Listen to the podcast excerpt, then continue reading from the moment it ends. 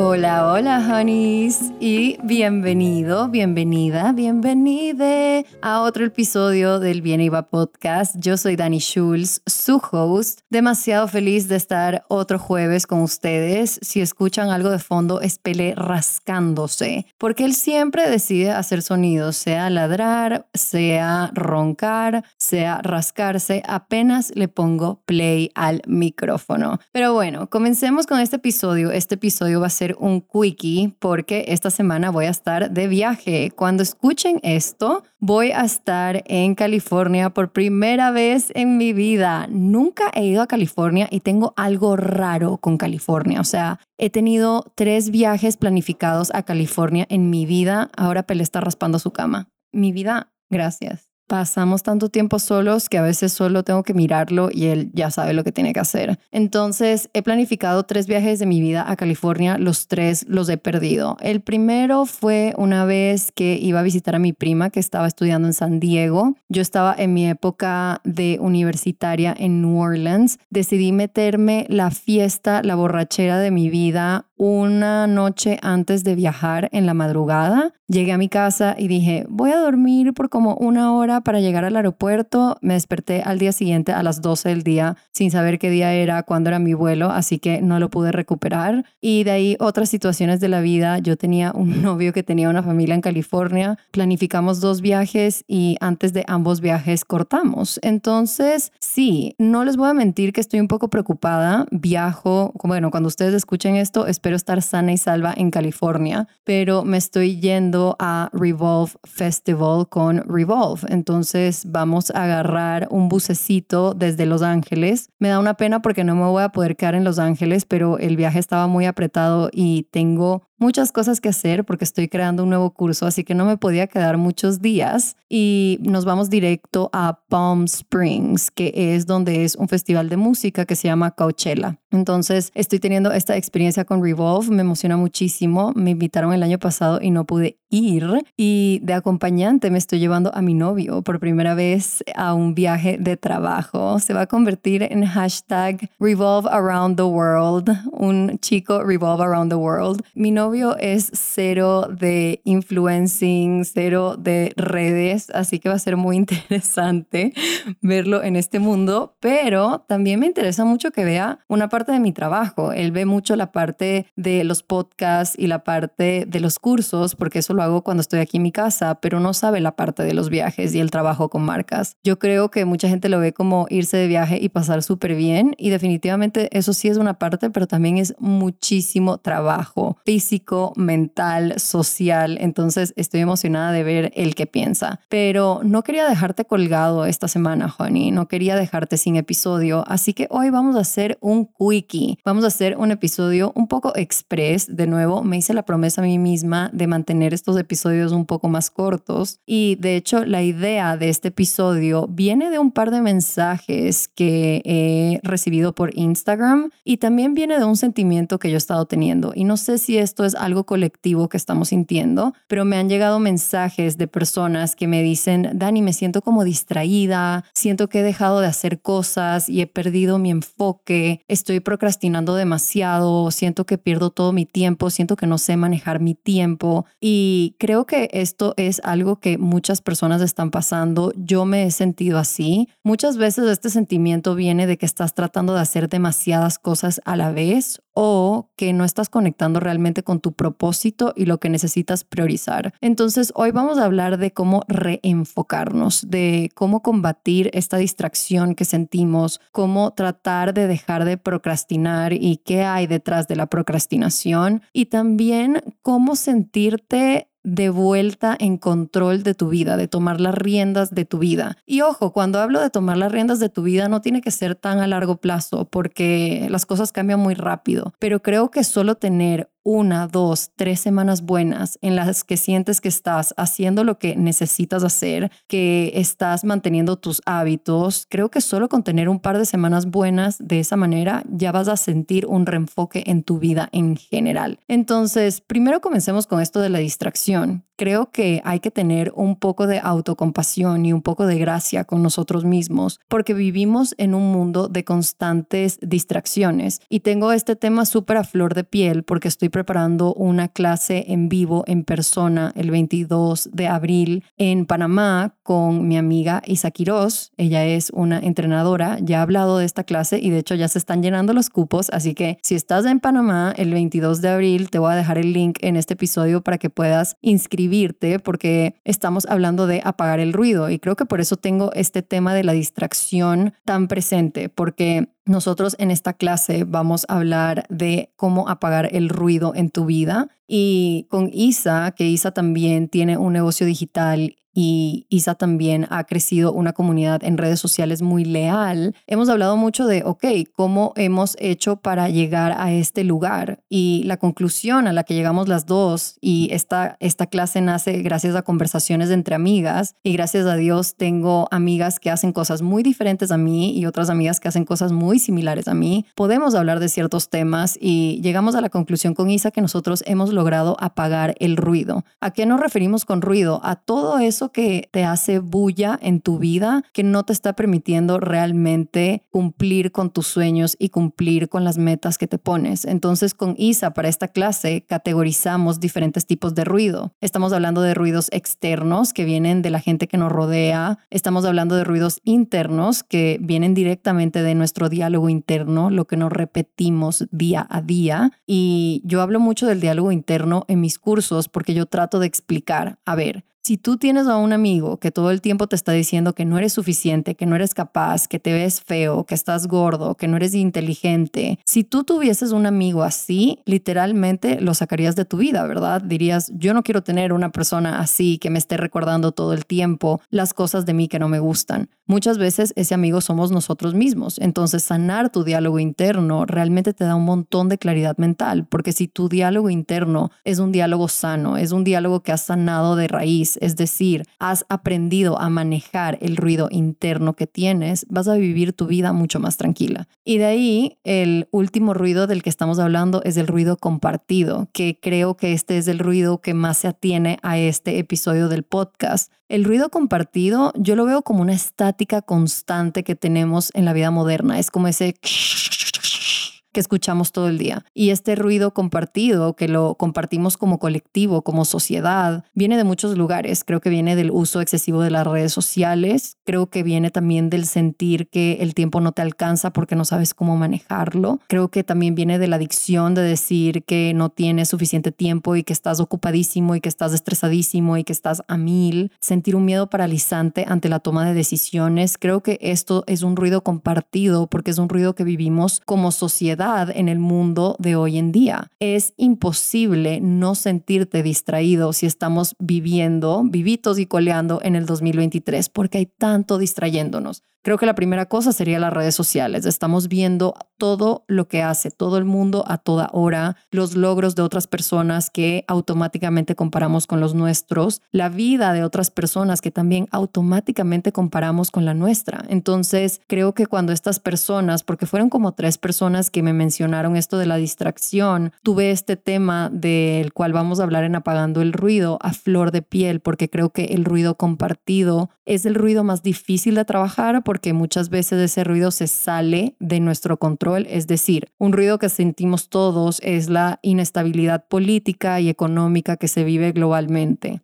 Otro ruido compartido es el avance de la inteligencia artificial que pone en peligro la mano de obra humana. Y no es por ponerme así muy catastrófica, pero creo que esto de la inteligencia artificial y ChatGPT y ahora que Canva también tiene inteligencia artificial y Notion también tiene inteligencia artificial y estamos rodeados de estos sistemas que ahora hacen nuestro trabajo por nosotros, básicamente, eso también es un ruido compartido gigante, ¿no? Entonces, cuando estas personas me escriben y me dicen, me siento distraída, me siento alejada de mi foco, me siento que estoy procrastinando, mi primera reacción es, ¿cómo no? ¿Verdad? Si estamos viviendo en este mundo en donde existe tanto ruido compartido, tenemos que encontrar herramientas y tenemos que buscar maneras para no necesariamente apagar el ruido al 100%, pero definitivamente manejarlo y crear más armonía. Para mí, ¿cuál es la diferencia o cuál es el antítesis del ruido? La armonía. Así como tenemos ruido en nuestra vida, también tenemos armonías internas, externas y compartidas. Hay cosas que causan armonía dentro de nosotros, hay cosas que causan armonía dentro de nuestro diálogo interno y hay cosas que causan armonía como colectivo. Entonces, creo que lo primero que quiero pensar acerca de este punto que están compartiendo conmigo, de que se sienten distraídos y que sienten que tienen poco enfoque, lo primero, de nuevo, te voy a repetir, es tener un poco de auto compasión. Por supuesto que hay momentos en tu vida donde no te vas a sentir tan enfocado, donde no te vas a sentir tan cercano a tu propósito. Y creo que antes de trabajarlo es reconocer que tienes la capacidad de darte cuenta que te sientes así. Porque muchas veces, y creo que muchas personas viven en piloto automático, es decir, nunca se están cuestionando si están enfocados o no están enfocados, si están distraídos o no están distraídos, simplemente están yendo por la vida ejecutando haciendo lo que tienen que hacer y no están pensando un poco más allá. Entonces creo que el hecho de que tú tengas este pensamiento y este reconocimiento contigo mismo de me estoy sintiendo distraído, no me siento tan conectado con mi propósito, no me siento tan motivado, estoy procrastinando, eso ya de por sí es un gran logro, porque si tú vivieses en piloto automático jamás te darías cuenta de esas cosas. Entonces estábamos hablando en la última clase de The Content Formula de estas medallas que vas agarrando día a día y muchas veces normalizamos esas medallas y creo que muchas veces también normalizamos nuestra manera de pensar y no nos damos cuenta que estamos pensando en conciencia y creo que eso ya es un logro en sí. ¿A qué me refiero con esto? Aquí te pongo un ejemplo. Cuando terminamos de Content Formula, yo les decía, no normalicen lo que acaban de hacer. Ustedes acaban de comprometer a ocho semanas de trabajo profundo, no solo en sus negocios, no solo en su estrategia digital, sino también en su desarrollo personal, en su crecimiento personal. Han roto barreras de creencias limitantes que llevan cargando por años, han sanado heridas que llevan cargando por años. Eso no es cualquier cosa. Muchas veces llegamos al final de una meta y normalizamos ese logro y se me hace que esto juega a nuestra contra, porque el momento que logramos algo o el momento que reconocemos algo y lo normalizamos, nos olvidamos del gran avance que fue eso. Y creo que por eso es tan importante celebrar los logros pequeños o grandes, porque si no, la próxima vez que vuelvas a pasar por algo difícil y lo superes, vas a tener que entrenar a tu cerebro de nuevo a que se dé cuenta de que acabas de lograr algo increíble. Aquí, ¿a qué voy con esto? A que el hecho de que estés haciéndote estas preguntas, el hecho de que te estés dando cuenta que estás distraído, el hecho de que te des cuenta que te falta enfoque, ya es una medallita en sí, porque hay muchas personas que ni siquiera se dan cuenta de eso. Entonces, no normalices el hecho de que estás pensando esto que estés pensando esto significa que estás viviendo en conciencia y creo que eso es un gran abrazo al alma y a ti mismo. Poder reconocer que a pesar de que todavía no tienes las respuestas, a pesar de que todavía no has resuelto el problema, entre comillas, igual ya estás un paso más avanzado porque estás en conciencia de que estas cosas te están pasando. Lo segundo aquí creo que es la procrastinación. Procrastinar es básicamente decir lo que puedo hacer hoy lo dejo para mañana y sigues postergando eso que tienes que hacer. Muchas veces puede ser un trámite, muchas veces puede ser una conversación, muchas veces puede ser un elemento de tu trabajo que tienes pendiente pero que no es urgente, entonces lo sigues procrastinando. Creo que la procrastinación viene de muchas cosas. La primera es no tener las respuestas, es decir, sabes que tienes que hacer algo o resolver algo, pero no tienes los pasos a seguir. Entonces, creo que cuando estás procrastinando algo, te puede servir hacer una lista de pequeñas acciones o de pequeñas cosas que tienes que hacer para lograr ese algo que estás procrastinando. Algo que yo procrastiné por mucho tiempo fue sacar la cita para sacar mi nuevo pasaporte y hoy me estoy arrepintiendo porque todavía no tengo mi pasaporte nuevo y se expira pronto y eso es un gran problema para mí y para mi negocio y para mi trabajo, pero me acuerdo que cuando estaba haciendo el trámite, sí, era un fastidio estar ahí. No hay nada peor que hacer un trámite, pero creo que es más el sufrimiento de pensar en que lo tengo que hacer al sufrimiento que sentí mientras lo hacía. Mientras lo hacía, me llevé mi libro, estaba presente en el momento y más que nada me sentía súper responsable. Es como, wow, al fin estoy haciendo esto que he postergado tanto. Creo que eso requiere mucha menos energía que la energía que requiere estarte quejando, estar pensando en esto, tener esa carga mental de que sabes que tienes que hacer algo y no lo estás haciendo. Y de ahí por otro lado, la procrastinación también viene muchísimo de el miedo. Creo que procrastinar muchas veces es porque no quieres saber cuál va a ser el resultado de eso que tienes que hacer. Entonces, por ejemplo, si estás procrastinando lanzar tu marca y tienes la idea y ya tienes el producto, pero estás procrastinando ese lanzamiento, muchas veces viene del miedo, del que no vas a tener el resultado deseado. Entonces, ¿qué pasa aquí? Que estamos utilizando el perfeccionismo como una excusa para no comenzar. Estamos utilizando el perfeccionismo como esta zona de confort Ford súper cómoda y súper rica diciendo todavía no lo voy a hacer porque no está perfecto o todavía no me voy a lanzar porque no va a ser perfecto. ¿Qué pasa con esto? Que esto se sigue acumulando en tu cerebro y en tu sistema nervioso y cada vez sientes más y más resistencia a eso que estás procrastinando. Entonces el perfeccionismo, por más de que suene como algo bueno, ay, soy súper perfeccionista y me gusta que las cosas salgan bien y soy muy meticuloso, eso en papel suena súper bueno, ¿no? Y suena como súper positivo, wow, a esta persona le gusta que su trabajo esté perfecto y se esfuerza, pero cuando lo vemos un poquito más a profundidad, también es una persona que tiene miedo, tiene miedo de ese resultado, tiene miedo de que lo que haga no salga como se lo imaginó. ¿Qué pasa con esto? Que si no lo haces, nunca vas a saber cuál va a ser el resultado. Eh, mi papá siempre dice mejor hecho que perfecto, es decir, si lo haces y el resultado no es el deseado, igual es una enseñanza que para la próxima vez que lo hagas puedes aprender de esta enseñanza y utilizarla para cambiar ciertas cosas y tener un resultado diferente La definición de la locura es seguir haciendo lo mismo, lo mismo, lo mismo, esperando diferentes resultados. Cuando obtenemos resultados diferentes, cuando estamos tratando diferentes cosas. ¿Y cómo tratamos diferentes cosas? Al tratar cosas y ver si funcionan o no y si no funcionan, qué podemos cambiar. Entonces suena muy redundante, pero cuando estamos procrastinando algo, puedes hacer una lista de las cositas que tienes que hacer para cumplir con este objetivo, tratar de distribuirlas dentro de tu semana o dentro de tu mes y saber que el alivio que vas a sentir y la energía que vas a crear al realmente ejecutar esto que estás procrastinando va a ser mucho más liviana y mucho más poderosa a que la energía que te está chupando procrastinarlo. No tomar una decisión es tomar una decisión. ¿Ok?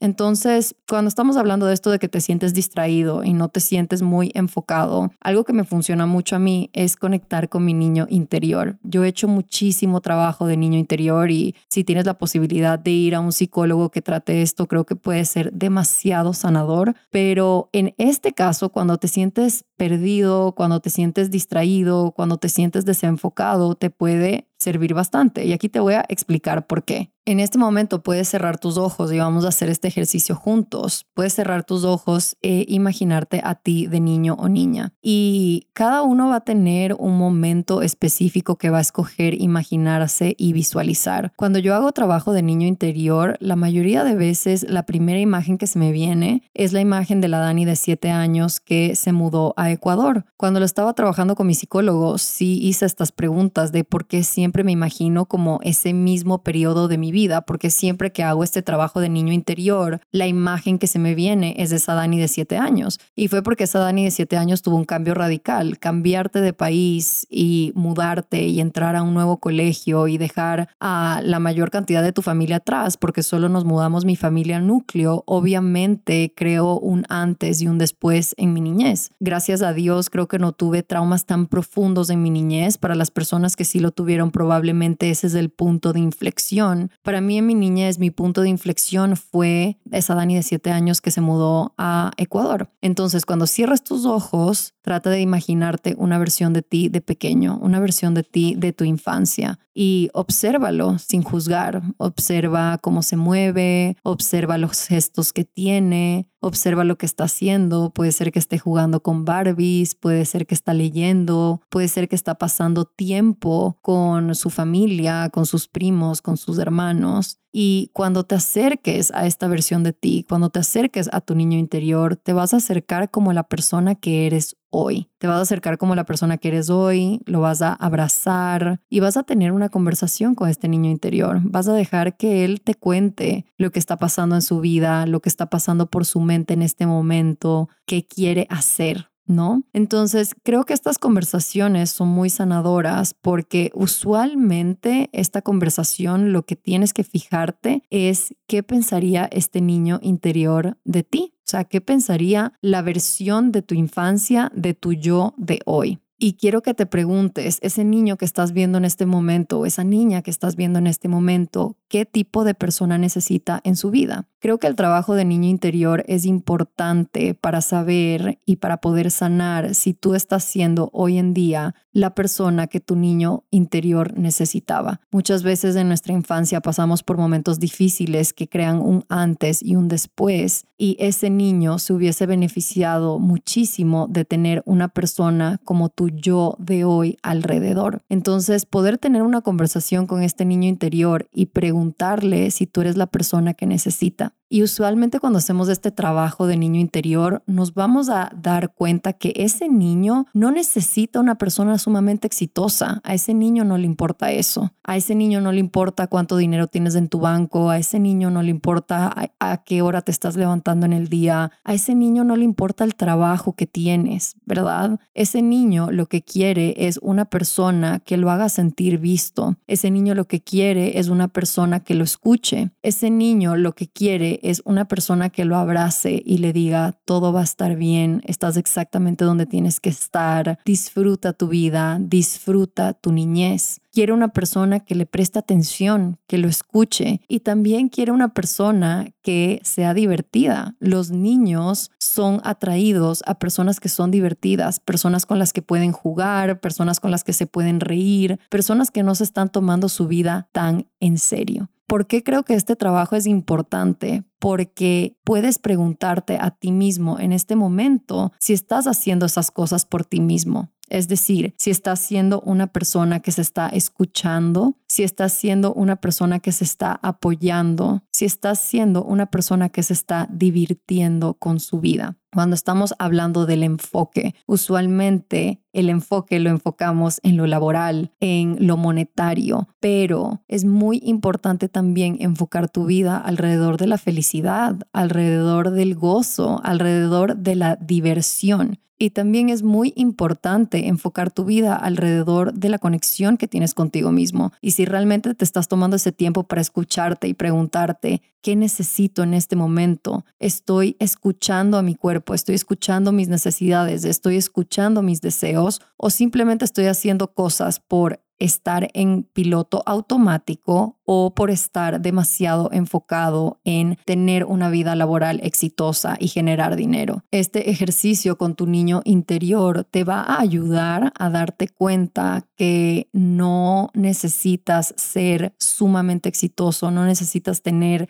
cantidades astronómicas de dinero, no necesitas estar estresado. Esa no es la persona que tu niño interior necesita. Tu niño interior necesita una persona que le des seguridad. Tu niño interior necesita una persona que lo escuche. Tu niño interior necesita una persona que lo pueda abrazar y decir que todo va a estar bien y que se pueda divertir, que pueda gozar de la vida. Y conectar con este niño interior también te puede conectar de vuelta con esas ganas de gozar, con esas ganas de divertirte con tu vida y no estar pensando siempre en lo negativo, en no estoy haciendo lo suficiente, no estoy generando suficiente dinero, para la edad que tengo no estoy en el punto de mi vida en el que quería estar, ¿ok? Entonces aquí de este trabajo de niño interior y te recomiendo que hagas este ejercicio, o sea, haz un ejercicio de visualización donde estás visualizándote de niño, va a ser una edad diferente para todo el mundo, pero que te veas como niño y trates de hacer un examen de si hoy en día eres esa persona que tu niño interior soñaba con tener alrededor o si eres esa persona que tu niño interior necesitaba tener en ese momento, necesitaba tener alrededor. Con este ejercicio donde vas a cerrar los ojos y te vas a imaginar a ti de niño y teniendo esta conversación contigo de niño, quiero que saques el aprendizaje de escucharte a ti mismo. Cuando estamos hablando de reenfocar tu vida, creo que es también preguntar preguntarte cómo está la relación ahorita mismo contigo mismo. Entonces, preguntarte, ¿me estoy escuchando? Y si no sabes cuál es la respuesta, puedes hacer como un pequeño inventario de cómo se siente mi cuerpo. ¿Se siente tenso todo el tiempo? ¿Estoy apretando la mandíbula? ¿Estoy en modo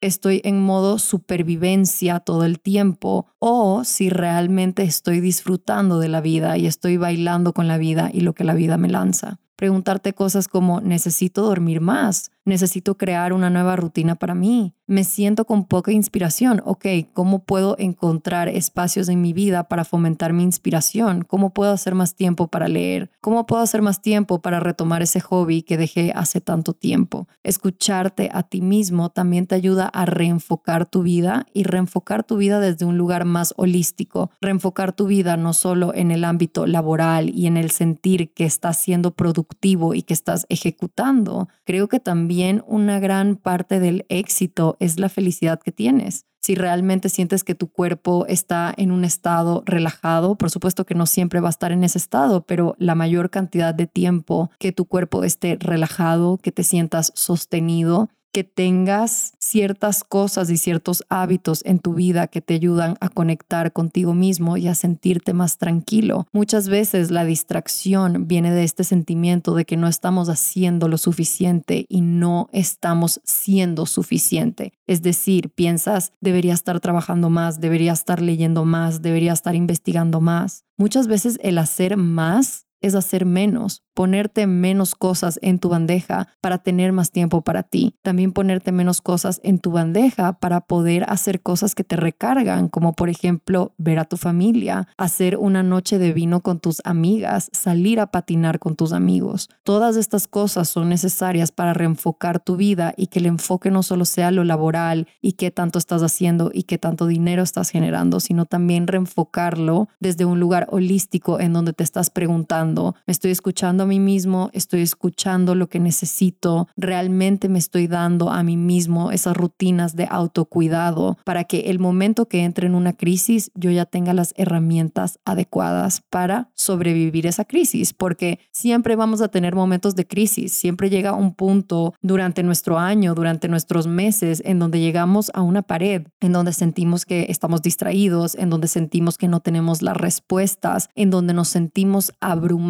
y mucho es por el ruido compartido del que hablé al principio del podcast, pero también mucho es porque estás tratando de abarcar demasiado, que me lleva a mi último punto de este podcast, que es básicamente priorizar lo que realmente tienes que hacer. Aquí te dejo un ejemplo. Muchas veces yo comienzo mi semana, llega el lunes y me entra este sentimiento de ansiedad porque escribo toda una lista de cosas que tengo que hacer y sé que tengo que hacer cosas para mi trabajo, para mi vida personal, para las redes sociales, tengo que tener reuniones, tengo que organizar a mi equipo y viene mucho desde el tengo, tengo, tengo, tengo. Entonces me abrumo ya desde el lunes, no ha comenzado ni siquiera la semana y a veces del domingo ya estoy abrumada por todo lo que tengo que hacer esa semana. ¿Qué pasa muchas veces? Que nos anotamos cosas que no son prioridad, nos anotamos cosas que fácilmente podemos hacer la próxima semana o que fácilmente le podemos delegar a otra persona o pedir ayuda. Nos cuesta tanto pedir ayuda porque queremos tener control sobre todos los resultados, pero el que mucho abarca poco aprieta. Es decir, si estás tratando de hacer todo a la misma vez, terminas haciendo nada. Terminas con un sentimiento de ansiedad,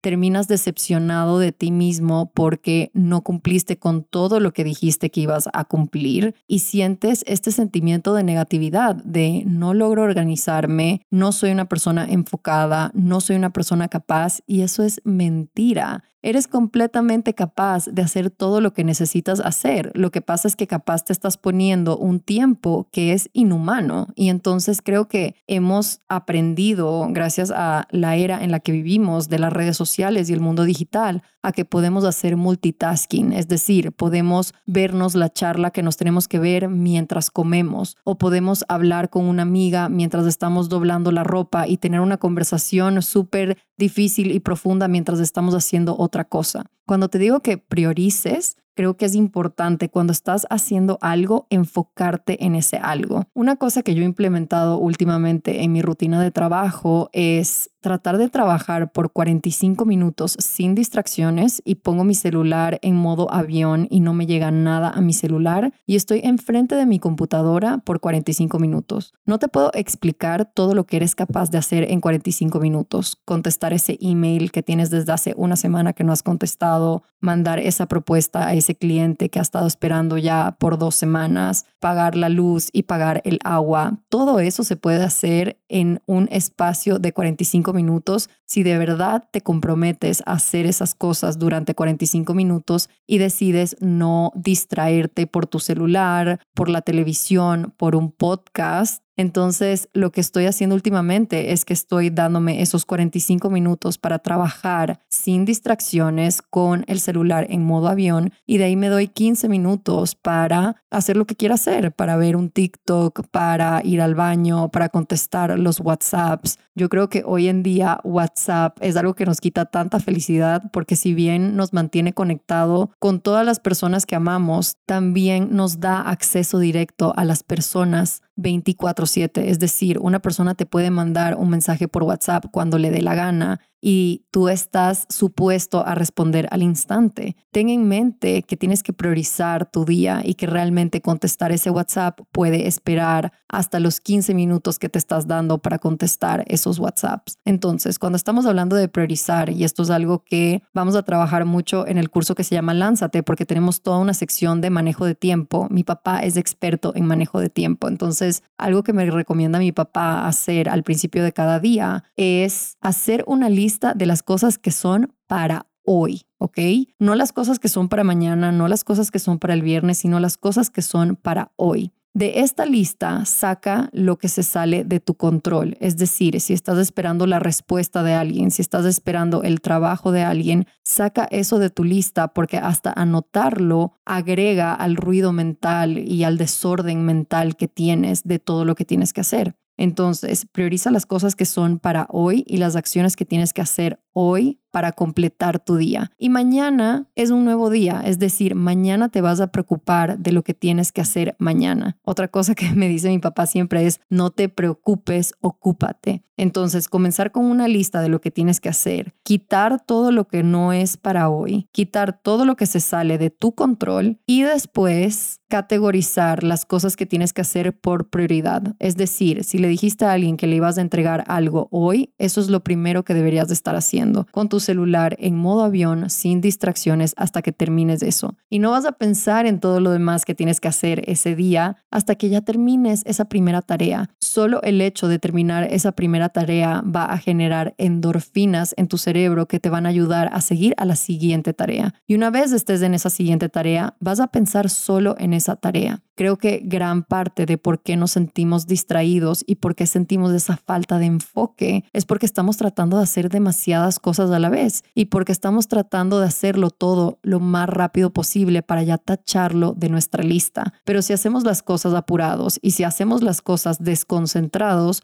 usualmente el trabajo es el doble porque lo tienes que volver a hacer. Así que a mí me sirve mucho priorizar lo que tengo que hacer hoy, quitar lo que se sale de mi control, es decir, lo que no depende de mí y lo que sí depende de mí, ponerlo en una lista de más importante a menos importante. Y así también, por ejemplo, yo no soy una persona que trabaja muy bien de noche. Las cosas que no son tan importantes como, por ejemplo, pagar la luz o contestar un email o lo que sea, lo estoy haciendo ya al final de mi día cuando ya estoy un poco cansada y no necesito tanta energía como lo es grabar un podcast o hacer un video para TikTok o crear una nueva clase para uno de mis cursos. Entonces, creo que con lo último que te quiero dejar acerca del enfoque es que te preguntes y trates de conectar con lo que realmente quieres. Y por eso te mencioné el trabajo de niño interior, porque muchas veces creemos que lo que queremos es éxito y dinero y más trabajo y más cosas que hacer, pero a veces lo que queremos no es lo mismo que necesitamos. Probablemente si te sientes distraído, si te sientes desenfocado, si sientes que estás procrastinando demasiado, a pesar de que piensas que quieres más éxito y que quieres tachar estas cosas de tu lista, probablemente lo que necesitas es más tiempo para ti, tener esos 30 minutos extra en la mañana para poder dormir las 8 horas que deberías estar durmiendo o tener esos extra 15 minutos al final de tu día para hacer un poquito de journaling o para leer un libro que te encante y que te inspire y que prenda tu creatividad. Muchas veces necesitamos trabajar de una manera más inteligente, más no necesitamos trabajar en más cantidad. Y creo que para trabajar en menos cantidad es trabajar más efectivamente, priorizando lo que tienes que hacer hoy, concentrándote en una cosa a la vez y escuchándote a ti mismo. ¿Cómo se siente mi cuerpo? ¿Está tenso? ¿Estoy en modo supervivencia todo el tiempo? ¿Cómo puedo cambiar eso para también hacer lo que tengo que hacer de una manera más liviana y de una manera en donde lo disfruto más?